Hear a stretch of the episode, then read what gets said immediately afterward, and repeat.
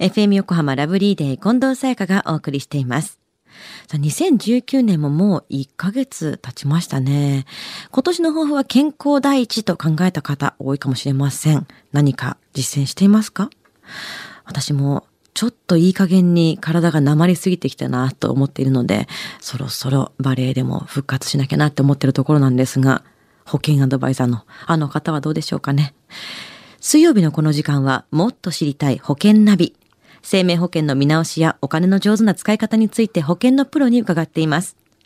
保険見直し相談、保険ナビのアドバイザー、中亀照久さんです。よろしくお願いします。はい、よろしくお願いいたします。いかがですか、中亀さん。はい。あの、特に私もしていませんので、今年はちょっとトレーニングジムにはい。通おうかなと思ってます。入会費だけでもうまた行かないってことがないようにしたいですね。はい、頑張ります。さあ、えーそして今日はどんな保険のお話でしょうか？はい。あの、ちょうど今ですね、健康についてのお話が、まあ、出いましたけども、あの、今日はですね、健康管理をすると保険料が安くなる保険をちょっとご紹介したいなというふうには思ってますよね。まあ、あの、その名も健康増進型保険っていうような形なんですけどもね。健康増進型保険っていうのは最近出てきた保険ですか？はい、そうなんですよね。最近結構あの出てきている保険なんですけども、あの健康増進型保険というのはこうリスクをカバーするのだけではなくて、まあリスク自体を減らすために継続的な健康活動を促す保険なんですよね。うんうんうん。あの特徴は保険料が固定ではなくて、はいあの加入者の生活習慣とかあの日々の健康活動に応じて変動するという点なんですよね。ええ面白いですね。そうですねじゃあこれ健康的に暮らしていればもしかしたら保険料安くなってくるってことですか？そうなんですよね。へえ。あのこの健康増進型、まあ、あの保険、まあ、どんな商品があるかっていうと気になりますよね。うんうん。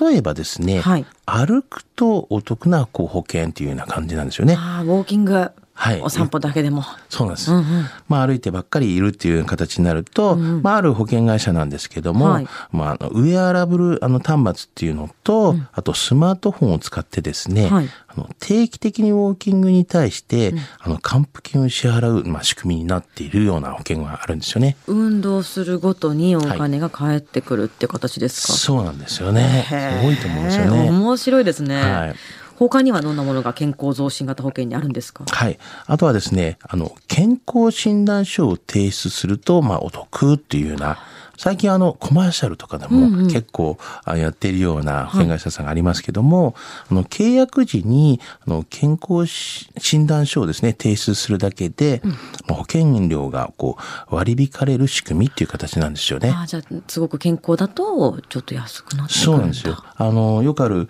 まあ、体格指数っていう、あの、BMI っていうのとか、あとは血圧、まあ、血糖値などが、まあ、基準を満たしていれば、あの、保険料が最大20%割引になるような、そんなような保険なんですけどね。へえ、じゃあ最大でそれぐらい割り引かれると、まあ、健康をみんな目指しますね。そうですよね。中亀さん、これ、自分をこう鼓舞させるためにも入るといいんじゃないですか？そうですよね。はい、わかります。他には？はい。健康年齢による保険料で、まあ、算出されるような保険ありますよね。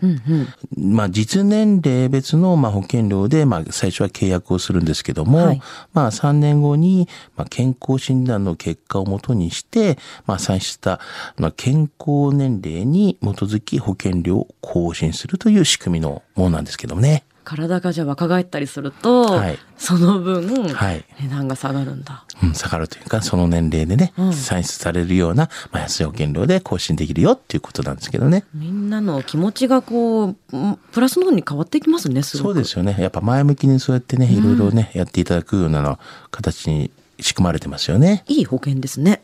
そうですよね。はい。では今日の健康増進型保険のお話、知得指数は？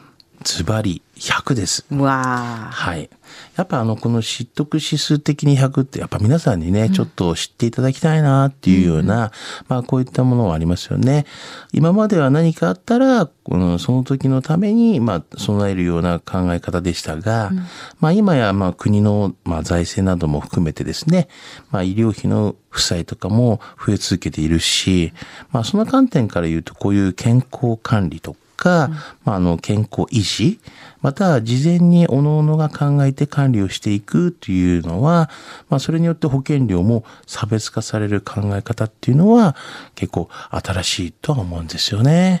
はいあの健康でもしものためにみんなお金はね使うと思ってこれも入るんでしょうけども保険に、はい、でも本当だったら何もないに越したことはないわけですわそうです、ね、からね。だからそうなるためにみんなの気持ちを上に持っていくっていう保険はこれはなんかこう従来の保険以上のマインドだなっていうふうに思われますね。はい今日の保険の話を聞いて興味を持った方、まずは中亀さんに相談してみてはいかがでしょうか。